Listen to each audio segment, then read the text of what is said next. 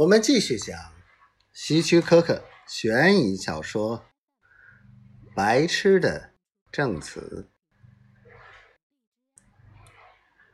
韦恩的工作有了进展。快十点钟时，他出现在警长办公室。警长，汽车门框上有本杰明太太的指纹，本杰明的则到处都是。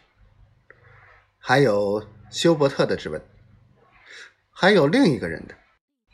我要把标本寄到华盛顿去，看看有没有可能和他们的档案符合。不过很遗憾，铁管上没有留下清晰的指纹。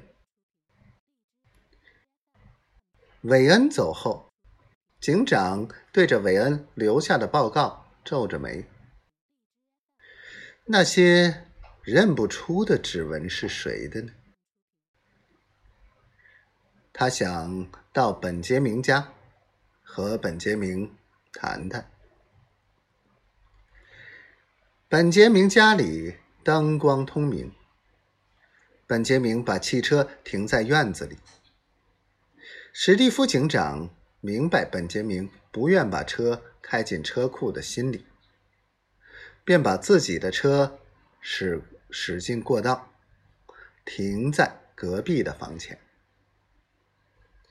他下车时，正好有个男人牵着一条狗刚下台阶。那人站在台阶上犹豫了一会儿。史蒂夫警长，那人认出了警长，又回来了。找到眉目没有？有什么可效劳的？我正要带比利出来溜达溜达。晚安，艾德加先生。警长蹲下来摸摸狗耳朵。没什么事，谢谢。你请便。本杰明先生在家，我想找他谈一会儿。好吧。艾德加转身离开。因为小狗正扯着皮带，我得走了。比利不喜欢散步时被打扰。不过，发现什么新情况，请让我知道。晚安。